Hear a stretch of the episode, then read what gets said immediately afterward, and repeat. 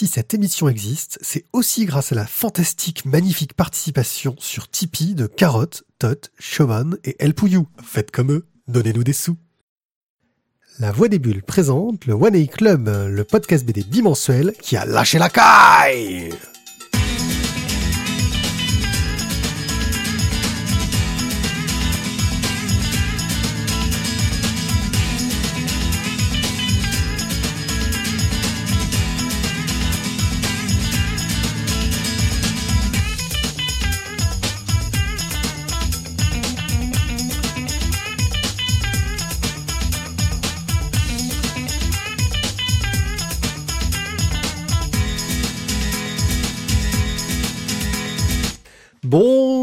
Bonsoir, bonjour à tous. C'est un plaisir de vous écouter dans cette fantastique émission. C'est nous qui parlons. Oui, je fais des, phrases bizarres. C'est formidable de t'écouter toi. Ouais, c'est ça. J'écoute les auditeurs grâce aux ondes cérébrales et à tout le bonheur qu'ils nous envoient.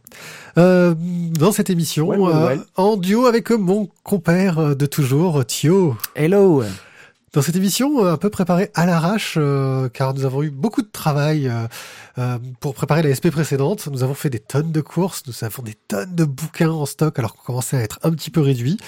on va vous faire un petit online pour démarrer, où on va un peu s'alterner avec Thio sur du crowdfunding et du webcomics. Oui, tu aimes t'alterner avec moi Non, en fait non, mais...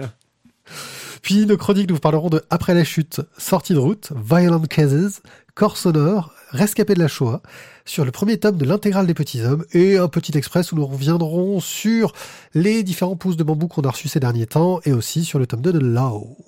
Et je crois que l'on peut tout de suite euh, lâcher direct. On y va, c'est parti.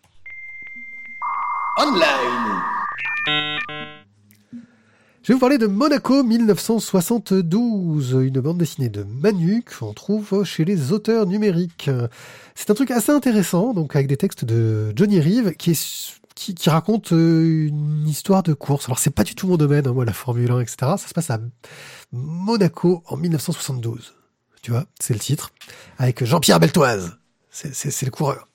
Et en gros, ils nous ont fait un turbo média euh, dans un style euh, assez assez sympa. J'aime bien ce côté un peu crayonné, mais qui, ressort bien le côté euh, caisse, euh, tout ce que tu veux. On sent que c'est des amoureux de la voiture, euh, ce qui est pas mon cas. Hein, on voit que c'est vieux. Il y a des pubs Marlboro sur les caisses. Ça existe toujours ça Non, non. ça dépend des pays. Voilà. et ils ont fait quelque chose d'assez sympa, qui retranscrit bien un peu, tu vois, avec des, vues chauffeurs, avec les gouttes. Et puis surtout avec le, petit truc jaune de la visière, quoi. C'est ça. voilà. Moi, je trouve que c'est bien foutu. Euh, le Turbo Média se prête bien à cette idée de vitesse. Euh, donc je vous le recommande chez, chez les auteurs numériques et c'est plutôt, plutôt cool. Ça, ça, c'est à suivre pour le ah, moment. Ça, me tient très près de mettre sur des online, dis donc. Ouais. Hein. Alors nous, on va chez, chez Ulule pour un crowdfunding qui s'appelle Kirby and Me. Euh, bon, ben, je, pense que si vous nous écoutez, vous savez qui est, qui, qui est Jack Kirby, quoi.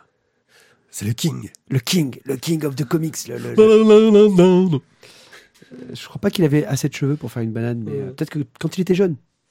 Euh... Surtout, j'étais chanté Surfing USA, donc tu vois, à peu près comme c'était nul. Euh, donc du coup, qui est Jack Kirby C'était le créateur de pas mal de comics, les Avengers, les 4 Fantastiques. J'en oublie certainement, hein, car, clairement. Ah, Captain America aussi, je crois que c'est lui. Hein.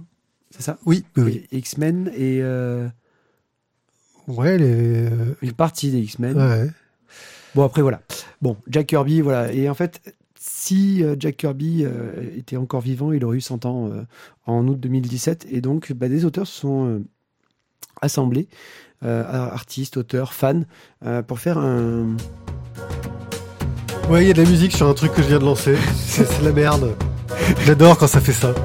Vas-y, continue. Excusez-moi. Surtout, tu vois, je parle de Jack Kirby et j'avais un peu. C'est la fête. Je, je, quoi. je remettrai la musique tout à l'heure. Euh, donc du coup, ce sera, excusez-moi, je, je, je, suis un peu perturbé. Euh, ce sera un bouquin donc de, de, de 300 pages, euh, un, un, grand format, une belle couverture, des, des, à mon avis, je pense de belles illustrations, parce qu'il y en a quand même déjà pas mal qui sont dedans et qui sont très jolies. Le livre sera à 40 euros. Alors ce sont des préventes. Euh, L'objectif, c'est de faire 500 préventes. Là, ils en étaient à 193.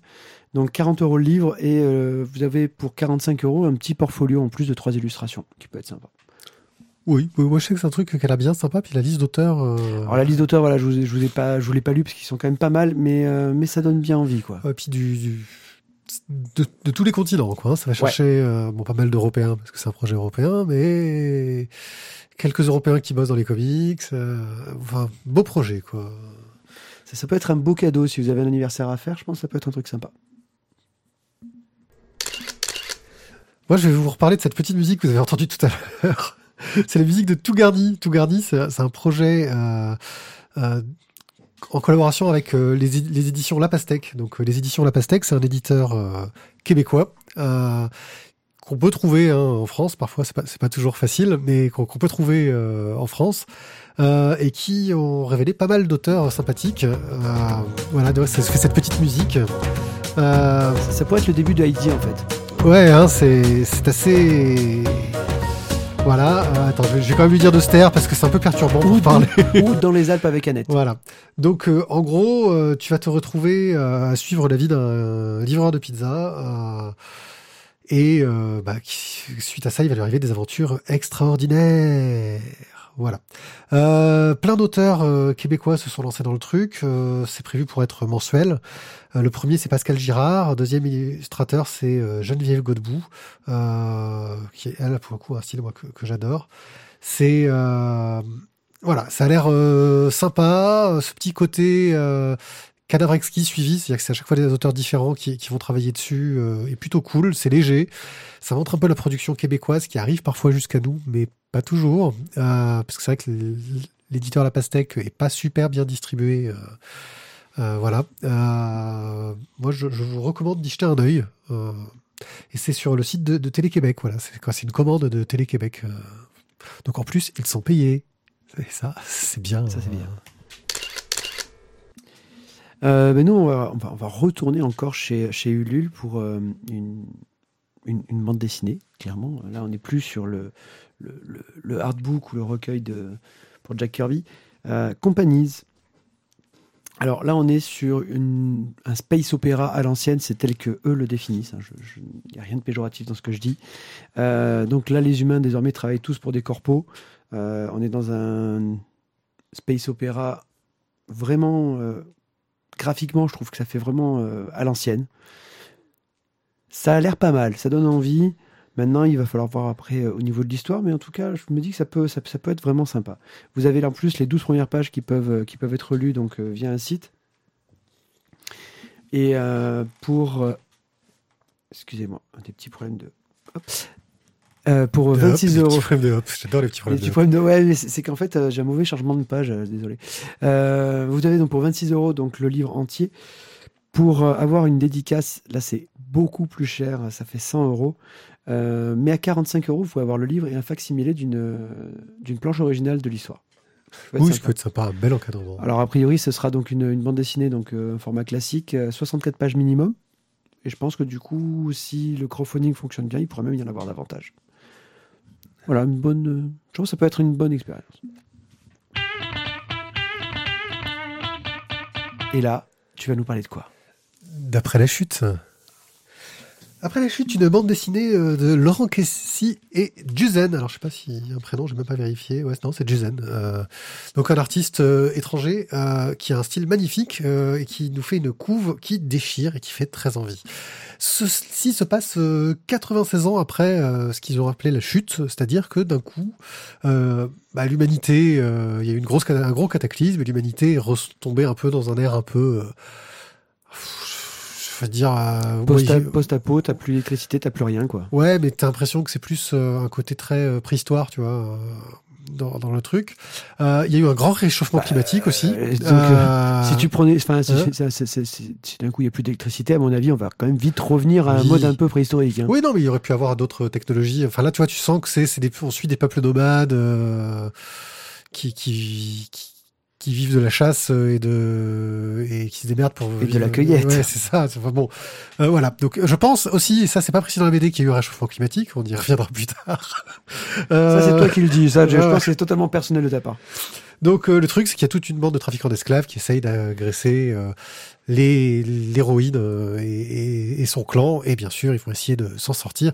Et là, ils vont être confrontés à rencontrer des personnes qui sont en lien avec la chute. Donc c'est un one shot. Euh, et on va tout de suite parler euh, de la chose magnifique. Euh, c'est le dessin parce que le dessin est vraiment superbe. C'est des planches magnifiques. C'est très bien raconté pour le coup. Ça marche bien. On suit bien les personnages. une couleur numérique qui, qui déchire sa maman. T'en prends vraiment plein les yeux. Même si, et c'est là que moi je vais un peu être un peu négatif, je trouve qu'il y a un petit côté racoleur quand même sur les sur les caractères design et les, et les, fringues des personnages, notamment féminins, même si les hommes ne sont pas mieux lotis. Non, mais mieux lotis. après, comme je, je, je, je t'avais en avait parlé, je t'avais dit oui, mais dans un monde post-apo et, et, ce qui est pas montré, tu vois, par exemple dans une série comme Lost, le premier truc qui va manquer aux êtres vivants, c'est des fringues putain, ils vont dans le moindre Kiabi ou le truc comme ça, dans un truc post-apo il n'y a pas eu d'explosion. Non, mais il n'y a pas eu Il a rien qu'à brûler. Mais, mais forcément, il y a tout le monde qui est déjà. Enfin, tout le monde est allé c'est déjà s'habiller si tu veux et euh, tu... mais il y a des vêtements pour 2000 ans là mais t'es 70 ans après il y a plus de production il y a plus rien il y a plus de tissu je veux dire euh... non si si je veux dire on va tous se retrouver à poil si t'as une si t'as à la fin du monde bon Donc, je suis pas coup... convaincu par ton argument mais, mais non, ça mais se tient ouais. a priori oui c'est quand même le premier truc qui va te manquer sur une île déserte hein, c'est les fringues mais bon euh, alors pour le côté dessin, je suis entièrement d'accord avec toi. Euh, au niveau des couleurs, je trouve que ça vraiment ça déchire, c'est clair. J'ai été un peu déçu par la fin, que j'ai trouvé un petit peu rapide. Euh, L'histoire je trouve, bien racontée, bien menée. Euh, T'as des petites révélations tout le long qui font que bah, tu, tu te relances dans l'histoire. Mais la fin, je suis resté, ça a été un peu, un peu rapide pour moi. Bah, c'est un peu, oh, la coïncidence de la mort. Voilà, sans spoiler. Hein, euh, voilà, c'est ça.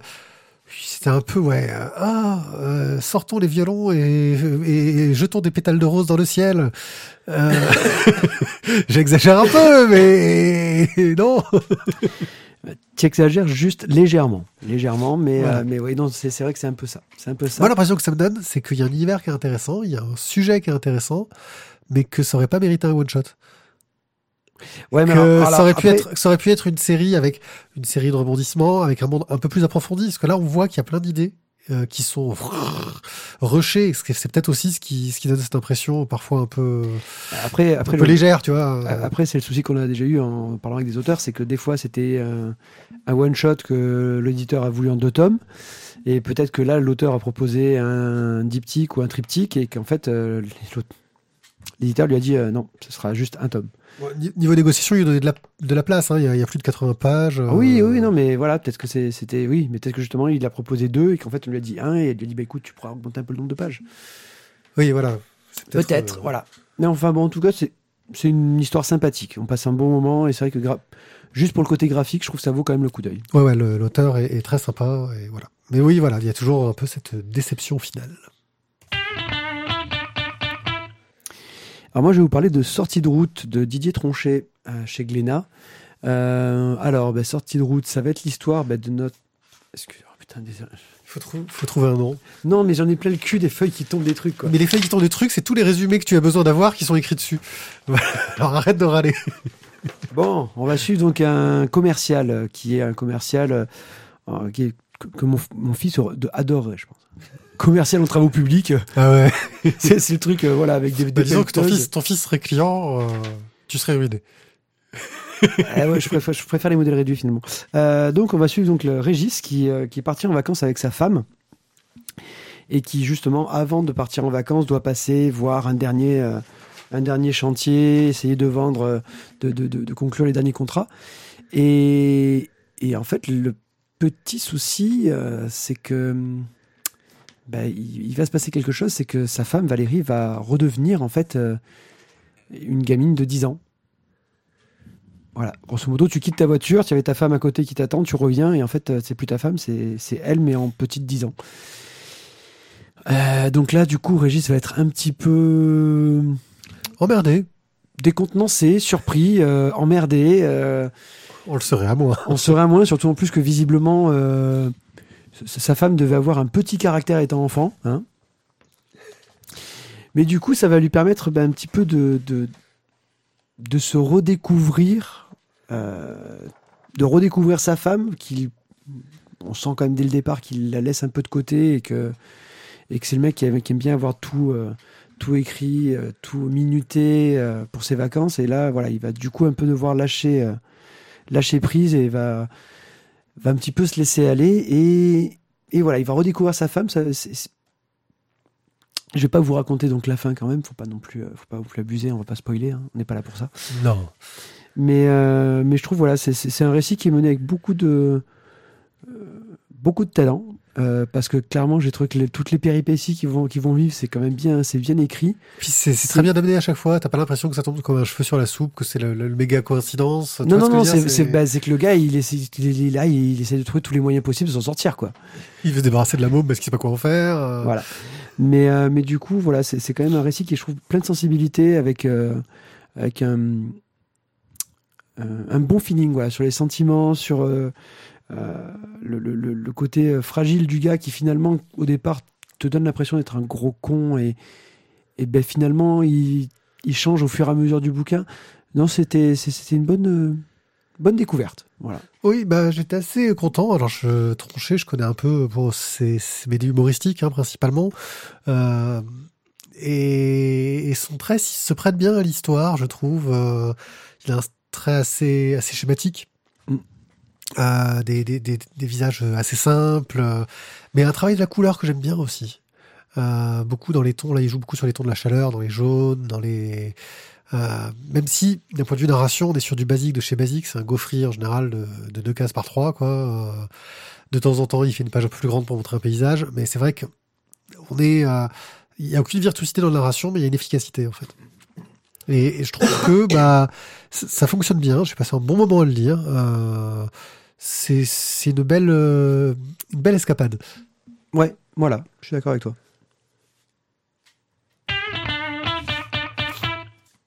Bon, là, ça va être difficile pour moi de de, de, de, de pas De médire de, de médire. Euh, Violent Cases de Neil Gaiman et Dave McKean. C'est une de leurs euh, premières collaborations. Donc, c'est une réédition de quelque chose de très vieux chez, chez Urban Graphic. Donc, c'est sorti pff, 40 000 fois chez 40 000 euh, éditeurs. Et on reviendra un peu sur l'histoire euh, de cette BD derrière. Alors, euh, c'est l'histoire d'un gamin qui va chez le, le- un- Une sorte d'ostéopathe, Ouais, un chiropracteur. Euh, je pense que d'ailleurs, c'était peut-être être chiropracteur à la base, parce que vu l'époque, Ouais. ostéopathe n'était pas très à la mode. Euh, et qui euh, se rend compte que, euh, vis-à-vis de quelques discussions, que l'ostéo en question, c'était l'ostéo d'Al Capone. Voilà. Et ce gamin euh, va nous raconter un peu bah, les histoires que lui raconte ce gars, comment ça se passe dans son entourage, comment est-ce qu'il les interprète.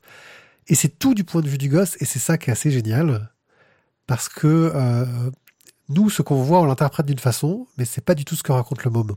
Il y a un vrai décalage entre l'image et le, texte. Euh, alors, surtout qu'en plus, c'est pas le môme qui raconte, pardon. C'est le môme devenu adulte qui raconte ce souvenir de quand il était petit, il a rencontré l'ostéo de... Voilà. Donc c'est vrai que euh, au niveau du récit, c'est un petit peu euh.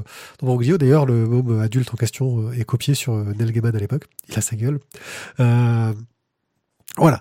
C'est une assez belle histoire. Bah, c'est une histoire de mafieux, donc c'est toujours assez cool les, les histoires de mafieux. Euh, ce point de vue change un peu la donne qu'on peut avoir parce que bah, c'est un point de vue extérieur d'un môme qui n'est pas de, du- de milieu mafieux, etc. Et on a ce dessin virtuose de Dave McKean euh, qui, qui mélange photo, découpage, euh, crayonné, des multiples techniques de l'ancrage euh, pour montrer les différentes époques, les différentes perceptions. Parce que par exemple, cet ostéo, à un moment, a une tête, et puis un jour, il en a une autre, parce qu'il se dit, ouais, mais en fait, maintenant, euh, quand je me souvenais à l'époque, il avait plutôt cette tête-là. Euh, bref, euh, j'ai passé un très bon moment, surtout que, ouais, bah, historiquement, c'est une des premières collaborations entre ces deux auteurs, euh, qui est beaucoup plus abordable que Silent to Noise, dont on avait parlé euh, précédemment, qui est un peu plus difficile. Euh, Clairement. et qui est une belle histoire d'enfance. Euh, moi, bon, moi, j'adore. Je suis, je, je- je suis fan. Euh, graphiquement, c'est une vraie claque. Euh, au niveau euh, scénaristique, c'est, comme tu disais, beaucoup plus accessible que d'autres euh, productions qu'ils ont fait ensemble, ou même chacun d'un côté.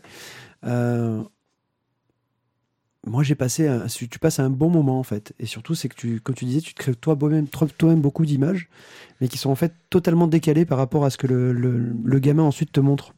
Bah, disons qu'on on- on comprend qu'il arrive des choses, cet ostéopathe, voilà, et c'est jamais dit. À aucun moment. Euh, c'est juste que, euh, bah, à un moment, le môme va croiser l'ostéopathe dans un endroit, euh, Un anniversaire. un anniversaire, voilà, et euh, nous, on voit qu'il se passe quelque chose à ce moment-là. Mais le môme, lui, pour lui, non, il n'en parle pas. Et donc, et on ne sait pas si c'est le souvenir du, du conteur qui est modifié pour aller dans ce sens-là, ou enfin, il y a toujours un doute qui est plutôt, qui est plutôt cool, quoi. Bah, c'est sur les histoires, c'est sur euh, comment est-ce Mhm. que je raconte une histoire, comment est-ce que je me souviens des choses. Euh, et c'est un thème qu'aime beaucoup euh, Neil Gaiman, hein, Gaiman, euh, les conteurs, la façon dont on se souvient des histoires, le lien à l'enfance, on le retrouve dans ses bouquins jeunesse, on le retrouve dans Sandman, on le retrouve dans, dans ses romans aussi, hein, Stardust, etc. Bref, voilà. Et puis en plus, c'est une très belle édition chez Urban, je trouve. Papier mat, enfin couverture mat, euh, beau papier. euh, couverture récente, parce qu'il y a eu 40 000 rééditions. Donc, euh, et, et ils se sont amusés à mettre toutes les préfaces et postfaces des différents auteurs qui, qui, qui ont écrit dessus. Donc voilà. Moi, je, je suis fan, je y mettrai même un coup de cœur, mais je ne sais pas si tu vas me suivre, parce que... Voilà. Non. Je, je suis désolé, ouais, non, j'irai pas jusqu'au coup de Je, cœur. je, je, m'y attendais. hein. Je, le comprends aussi tout à fait. Alors clairement, c'est vrai, que ah, le petit bonus de cette édition-là, c'est quand même que tu as toutes les couvertures de Dave McKean qui, c'est- qui, qui, des différentes éditions. Et tu vois, le, tu vois son trait évoluer aussi. Tu vois son trait évoluer, mais surtout, voilà, c'est tout le travail que lui euh, est capable de faire avec, euh, faire avec tout le talent qu'il a. Quoi. Euh, et là, mais je mettrai pas non plus un coup de cœur dessus. Désolé. Pas grave. Je te pèterai un genou. Alors, je vais devoir vous parler de Corps sonore. Putain, le début, je vais devoir vous parler. ça, ça- ça annonce une chronique pleine d'entrain. Et... Ouais, mais en même temps, écoute, voilà, je, suis- je suis quelqu'un, je suis entier, je, je, je mens pas, quoi. Euh, donc, Corps sonore de Julie Marot, aux éditions euh, Glénat. Euh, bon, alors, je, juste citer, donc c'est par, par, par, euh, l'autrice de Le bleu est une couleur chaude, euh, Fauve à Angoulême, prix du public et tout. Voilà. Donc, c'est sur la couverture, hein, pour bien le vendre, ils l'ont bien mis en, en place. Bah, ils ont intérêt à mettre ça pour le vendre. Tu viens de le dire. Bah, Ils oui. ont intérêt à mettre ça pour le vendre. Et Julie Barrault Voilà. reste une, une autrice un peu underground au niveau euh, graphique, au niveau des propos. Et il n'y aurait pas eu ce succès du Bleu une couleur chaude, qui était un succès pour un premier album. Euh, elle n'aurait pas eu cette médiatisation qu'elle qu'elle a pu avoir. Et puis il n'y aurait pas eu d'adaptation en film. Et il y aurait, enfin, tu vois, c'est. C'est vrai, c'est vrai. Donc oui, euh, ce serait débile de ne pas dire. Au fait, euh, au cas où vous n'avez pas reconnu le style, c'est la personne qui a fait ce bouquin-là que vous avez peut-être bien aimé, quoi. La formulation que tu as utilisée déjà, je trouve, montre des choses. Mais bon. Euh, alors, qu'est-ce que le bleu est une- Non, par contre, il faudrait que tu me rendes le livre quand même, parce qu'il faut que j'en parle. Oh là là. Alors, donc, qu'est-ce que Corps Sonore En fait, c'est euh, des tranches de vie. Alors, moi, j'ai structuré ça donc, au, au Québec, Montréal, sans aucun doute. Oui, sans aucun doute. Voilà. Euh, des, des tranches de vie, en fait, sur euh, bah, des rencontres amoureuses. Euh, alors, certaines rencontres durent euh, plusieurs pages, d'autres durent juste deux, trois pages maximum. Euh, T'as dire quelque chose? Oui, puis il y en a certaines, ça raconte juste un coup d'un soir, et d'autres, ça te raconte euh, L'histoire d'une vie. Donc, euh, Oui, non, mais c'est Ouais. ça, c'est bah, c'est l'amour un peu dans tous ses états, quoi. Alors, justement, donc pourquoi est-ce que j'ai pas été euh, ta merde. tablette n'est pas un support de livre. Ma oui, mais ça, c'est que le livre est lourd. Il y, a, il y a beaucoup de pages. D'ailleurs, oui, je vous le dis quand même, c'est c'est un livre qui fait presque 300 pages. Donc voilà, vous avez quand même, c'est un beau volume. hein. Euh, alors pourquoi moi, du coup, j'ai pas trop accroché donc à ce- tout cet assemblage de petites histoires? Euh, Graphiquement, Julie Marot, c'est tout, ça me plaît toujours autant. Euh, son dessin, son trait. Oui, Euh, c'est, ça a l'air d'être du, du, de, de, de l'encre et du crayon, euh, un mélange d'encre et de crayon. Et puis elle varie en fonction des histoires aussi. hein, Voilà, du- et du coup, le- l'ensemble est vraiment classe quoi. Euh, mais moi le souci que j'ai eu avec ces, ces- ces- toutes ces petites histoires, bah, c'est que justement en fait c'est plein de petites histoires et que certaines m'ont parlé plus que d'autres. Et bah, du coup voilà c'est je, je sais pas, j'ai presque envie de m'excuser, d'être désolé de, de vous dire que ça m'a pas fr- franchement trop plu, quoi. T'aurais aimé que ça te plaise en fait. En fait, j'aurais voilà, aimé que ça me plaise plus. Certaines histoires m'ont bien, j'ai bien accroché, mais d'autres euh, beaucoup moins. Et du coup, c'est un peu le ressenti que j'ai, c'est assez mitigé sur sur l'ensemble de Corps Sonore, quoi. Ouais, c'est- là que tu vois qu'il est réussi. C'est un peu comme les femmes de ta vie. Tu vois? Euh, Et c'est là que tu te dis Ça que c'est exceptionnel quelque Voilà, part. certains ça a été une réussite, d'autres de moins, d'autres moins. Oui, c'est sûr. Ouais, tu vois, c'est c'est un livre qui, qui touche au but. Euh, alors, il y a quand même un fil rouge, c'est-à-dire qu'on voit au début, dans la première histoire, une sorte de, dans le prologue, une sorte de plan de la vie amoureuse, comme un plan du métro, euh, et tu vas suivre un peu euh, ce côté-là. Euh, donc moi, j'ai trouvé ça plutôt plutôt cool parce que de temps en temps, quelques personnages reviennent dans d'autres histoires, etc. Mais c'est vrai qu'il manque un peu ce que, ouais, ce, ce fil conducteur euh, entre ces personnages. Euh, moi, ce que j'ai aimé, c'est surtout la variété de la- l'amour qui est, présenté, c'est-à-dire euh, homo, hétéro, euh, pansexuel, machin chose. Euh, enfin, des, des, des, choses euh, même que qui sont pas du tout proches de ce que je peux connaître.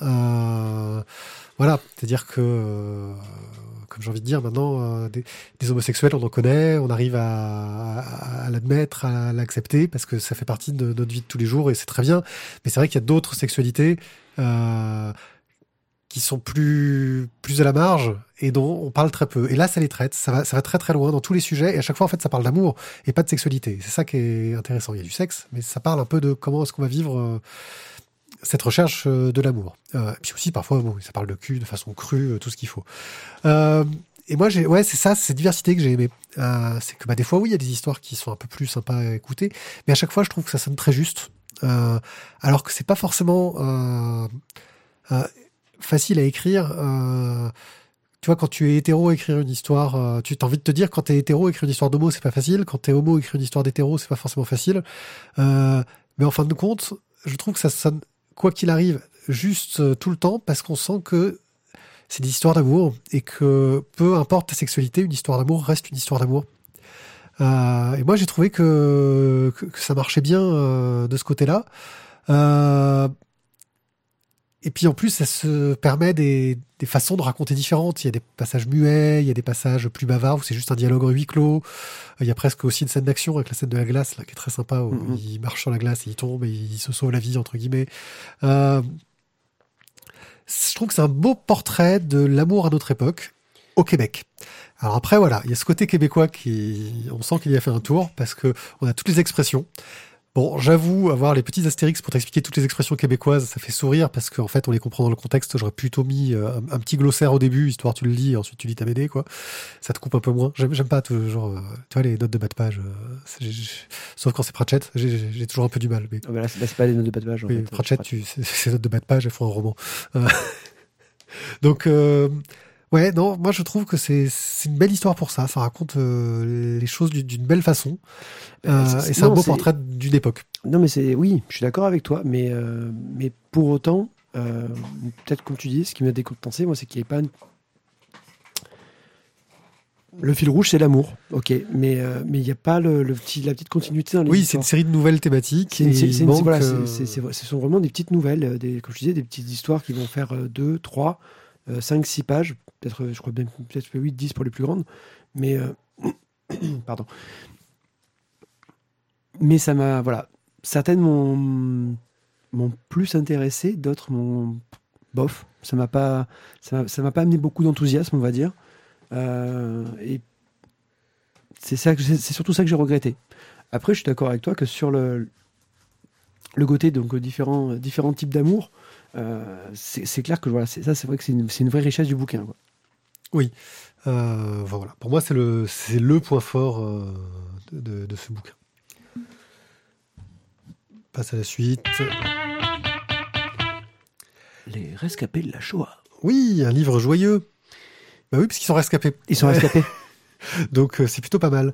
Euh, donc euh, Rescapé de la Shoah est une bande dessinée adaptée d'un format court de la BBC, qui était des, documentaires en animation, et qui a été adapté par l'auteur Ryan Jones.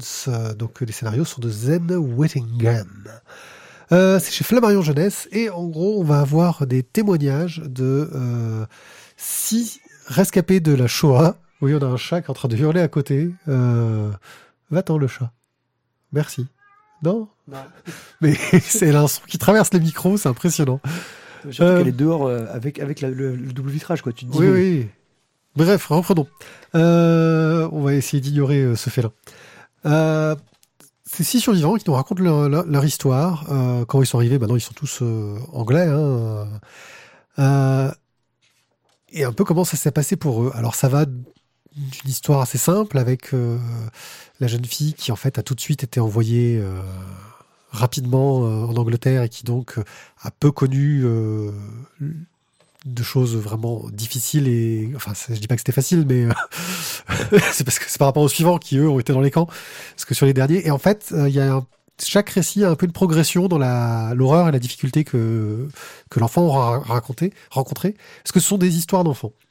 Il y a un style graphique très simpliste qui fait un peu je pense qu'il y a une volonté de faire un peu dessin d'enfant même si je trouve quand même le trait un peu euh, un peu bien travaillé quand même hein, c'est assez propre euh, voilà, je trouve que c'est intéressant, c'est un beau témoignage, surtout qu'il y a une partie documentaire à la fin qui nous re- remet un peu ce que sont devenus euh, les personnages, Euh, enfin les, personnages, les, gens qui nous ont raconté ces histoires. Euh, c'est vendu comme une sorte de mouse euh, pour enfants. J'ai envie de dire, euh, ouais, bah, faut pas abuser non plus. Ouais, non, faut pas abuser non plus, quoi. Non. C'est. Alors, c'est quoi C'est le mouse ou c'est le oh, pour enfants Euh, bah, Mouse, enfin, dès que tu, de toute façon, dès qu'une BD parle de, de, de juifs et de la guerre, c'est le nouveau Mouse, euh, etc. Donc, euh, c'est l'argument commercial. Euh, donc, non, non, c'est pas Mouse. Et le pour enfants, oui, pour enfants, oui, tout à fait. Mais, euh, c'est- des témoignages, c'est des témoignages intéressants, mais il manque une vision d'auteur pour que ce soit vraiment, euh, en termes de, de BD, que ce soit vraiment transcendant. Tu vois que c'est ce qu'il y avait dans Mouse, c'est qu'en plus de- du témoignage de son père, il y avait une vision d'auteur, il y avait une façon de raconter, il y avait la relation entre le père et l'enfant, il y avait la question de qu'est-ce qu'être juif, euh, comment est-ce que je le vis maintenant. Donc c'était beaucoup plus euh, profond et je pense qu'un Mouse pour enfants pourrait être aussi profond euh, sans être aussi, sans- sans- sans- enfin pourrait ne pas être simpliste. Là c'est pas simpliste, mais on reste sur du sur du fait. C'est c'est très factuel en fait. L'impression que ça donne. Voilà. Alors, je valide assez. Moi, j'ai. Ouais, voilà, je me suis retrouvé avec le bouquin entre les mains. Je l'avoue, je ne l'ai pas lu avec. Euh... Je suis pas allé avec grand plaisir au départ.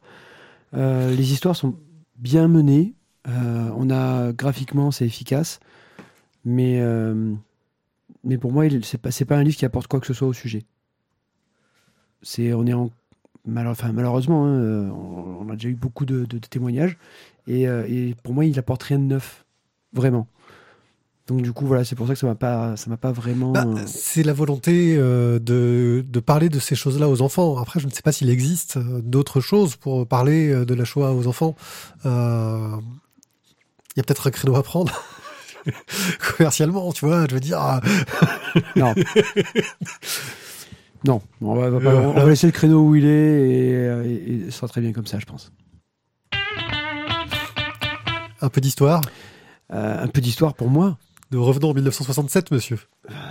Alors, le premier tome donc des- de l'intégrale des petits hommes euh, par Seron chez Dupuis. Alors donc c'est, pour l'instant il y a je crois sept tomes qui sont parus d'intégrale. Euh, ça va de 3 ans, 3 ans à chaque fois. Ça dépend du nombre de tomes, qui, d'albums qui sont parus entre. Ouais. un- Ouais, ça entre 3, 3 et 2 ans pour certains. quoi. Euh, donc Pierre Seron, qui est donc le créateur des Petits Hommes, les Petits Hommes, donc ben, ça va être euh, euh, des, c'est l'histoire donc de d'un village qui a été euh, ben, réduit. Ils ont tous été réduits à une taille microscopique, un peu comme des mini enfin, microscopique. Petite. Petite, une dizaine de centimètres, comme des mini pousses, pardon. Voilà, donc une dizaine, 10, 10 15 centimètres et euh, ben, qui ont dû en fait. euh, je crois que c'était le visage de Rajvol. Et euh, ils ont donc tous été transformés suite à une météorite qui est tombée en fait dans le village. Euh, le chat aussi, des chats aussi ont été transformés. Tout a été transformé et en fait ils ont. D'ailleurs, pour ça, on va vous mettre une ambiance sonore de chat transformé en petit homme. Là, il est, petit là, il chat. est en train de se transformer. Euh, et bah, c'est, ces personnages, c'est cette, cette nouvelle vie dans leur euh, micro-village. Bah, ils, vont, ils vont tout recréer. On va avoir euh, bah, des décors assez futuristes. On va avoir des, euh, des, euh, des avions, des vaisseaux pour voler. Enfin, Oui, ils ont une technologie assez la, de pointe. hein. la- la technologie est vraiment de pointe euh, grâce, euh, Pour les années 60, euh, ouais, grâce surtout à leurs euh, scientifiques. euh, Comment ils s'appellent euh, Ah, je ne sais plus, là, je t'avoue. euh. J'ai un trou, je suis désolé. Donc moi, pourquoi les petits hommes? Parce que c'était une de mes euh, premières découvertes en bande dessinée, euh, bon, avec les tuniques bleues dont je vous ai déjà parlé. Euh, et, et du coup, là, l'édition intégrale est, est vachement chouette parce qu'on vous raconte comment Pierre Seron est arrivé à, à travailler donc euh, chez Spirou pour faire donc les. euh, Sachant que c'est sa première BD en plus, hein. sa Ouais. première, enfin sa première série quoi. Le gars, il a, il a tout de suite eu le truc. euh.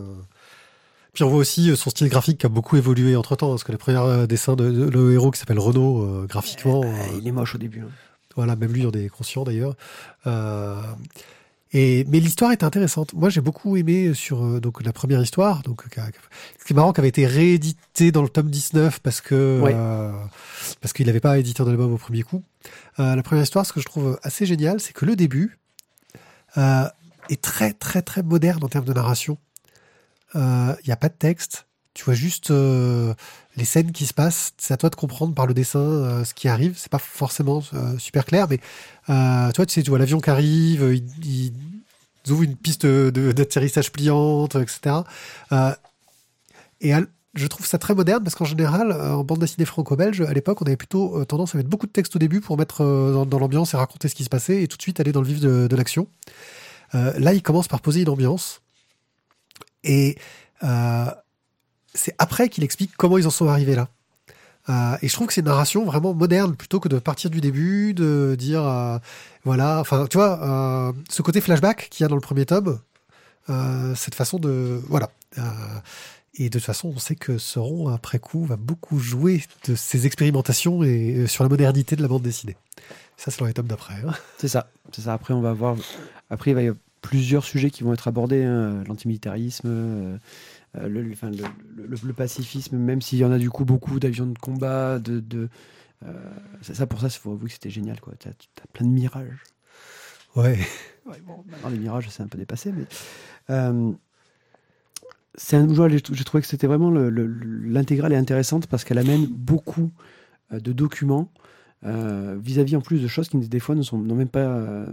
Euh, Enfin, même moi, euh, en ayant eu toutes les bandes dessinées, je les avais pas lues parce que c'était euh, que dans le Spirou. quoi. Oui, des récits courts qui étaient parus dans Spirou, qui sont tous remis dans l'ordre chronologique. C'est l'intérêt des, des intégrales du Puy pour ça, c'est parce que tu retrouves tous les mini-récits, les petites histoires, etc.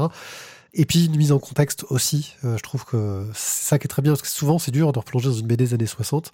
Donc là, il y a une modernité qui fait que ça passe encore, je, je trouve. Mais euh, tu sais, c'est dur de se replonger dans une BD des années 60, parce que la narration a changé, la Ouais. façon de, euh, de dire les choses n'est pas la même. Euh, tu regardes les premiers Spirou de, de, de Franquin, par exemple.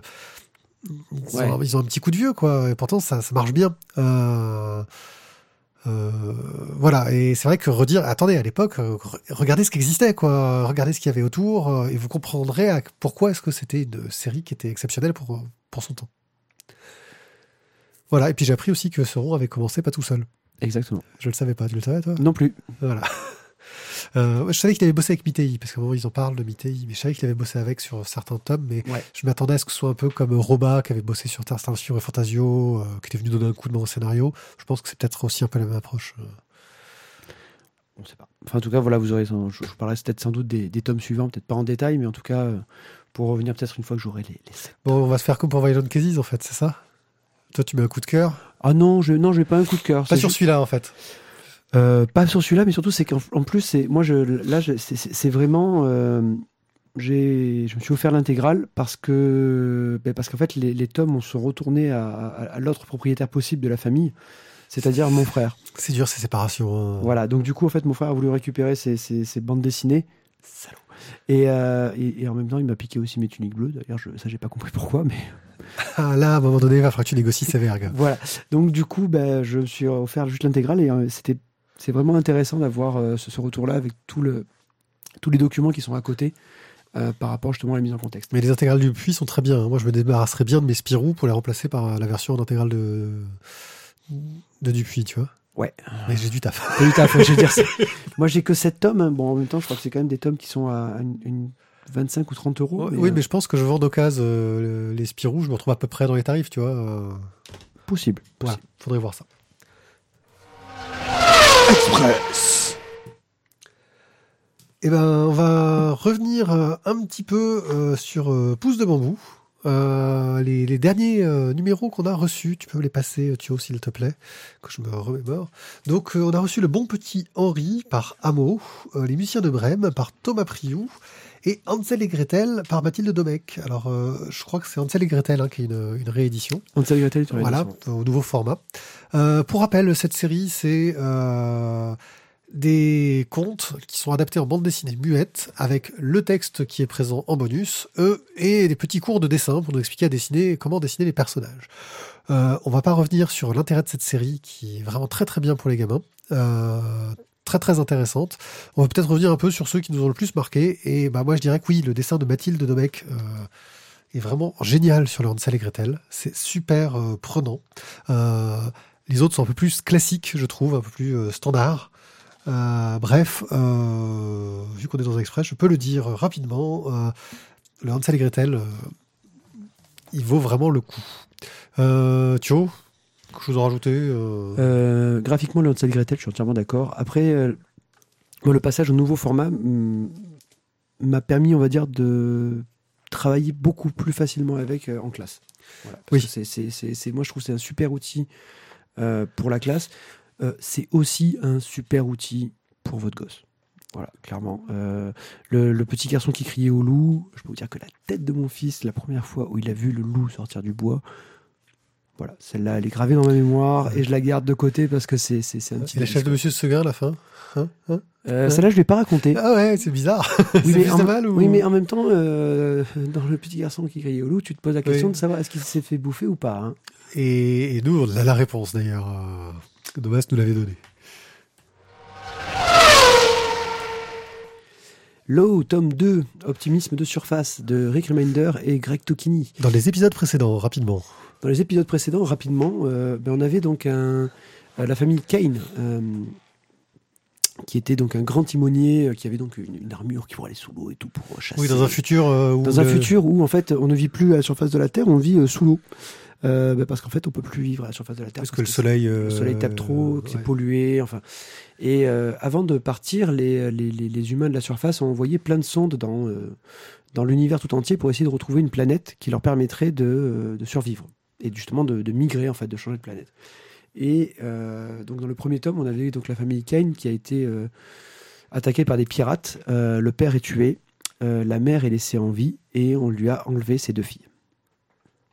Donc fin du tome 1, elle est partie à la recherche de ses filles avec son fils. avec son fils, qui, euh, qui est un serial loser, euh, mais qui, qui va trouver la foi. Et, euh, et, et fin du tome, voilà, on va dire. Et oui, ils ont vu qu'il y avait la sonde, euh, une sonde qui était revenue. Et ils ont voilà. eu un message qui dit qu'une sonde est revenue sur Terre et qu'a priori, si elles reviennent, c'est qu'elles ont trouvé un endroit euh, où la vie peut s'implanter. Donc du coup, ben, euh, Stell Kane, qui est donc la, la mère, euh, optimisme, d'un optimisme forcené, on va dire, euh, elle décide de mener une expédition pour aller récupérer cette sonde, retrouver les coordonnées et ensuite donc bah, quitter la Terre, quoi, amener, amener les humains à survivre. Parce qu'elle y croit et c'est possible. Voilà. Et donc, premier tome, il s'était retrouvé dans une autre cité euh, sous l'eau euh, qui était euh, dirigée par le gars qui avait, le pirate qui avait attaqué donc les, euh, La les famille, ouais. la famille.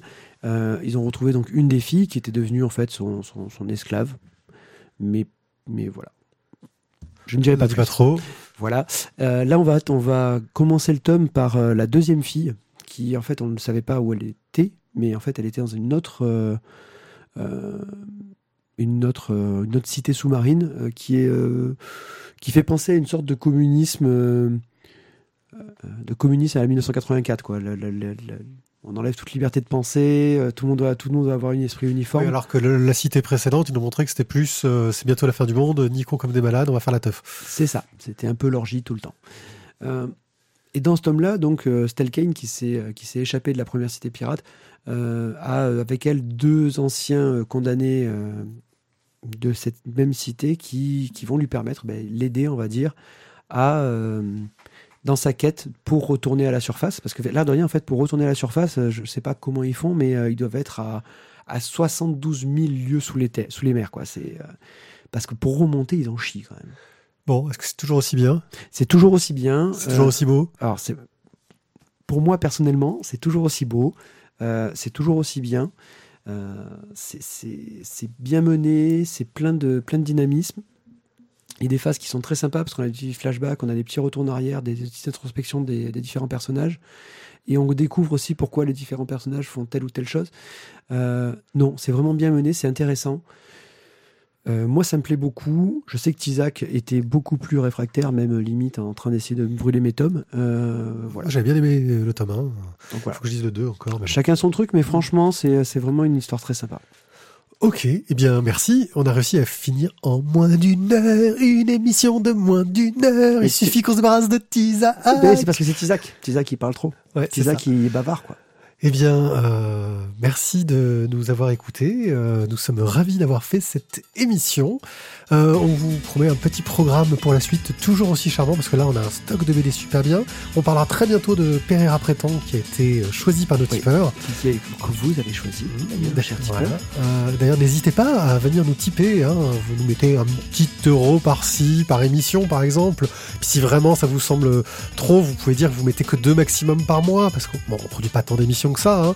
Euh, mais nous, ça nous aide, ça nous permet de, de faire des bonnes choses, de nous mettre, garder notre matos en état, de nous acheter euh, de nouvelles BD euh, et de continuer à Et, et du coup, d'acheter de la BD des tipeurs. voilà et du coup de continuer à vous, vous satisfaire. D'ailleurs, cher tipeur, euh, vous allez bientôt recevoir votre mail. Donc déjà, commencez à ceux qui ont le droit, de, ouais, de choisir. quelques, quelques élus. les quelques élus. les- Commencez à réfléchir à ce que vous voulez nous faire lire, à- à- avec quoi vous allez nous faire souffrir. En tout cas, merci beaucoup. On vous dit à très bientôt. Ciao, ciao. Ciao, bientôt.